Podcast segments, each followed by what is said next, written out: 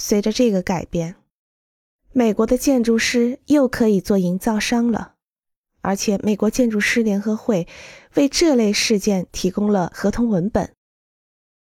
尽管在许多建筑物类型中，该技术已变得极为复杂，以至于设计过程需要一个专家团队的帮助。即使没建造任何东西，非专业人员也可以通过体验美好的建筑而得到最大的艺术享受。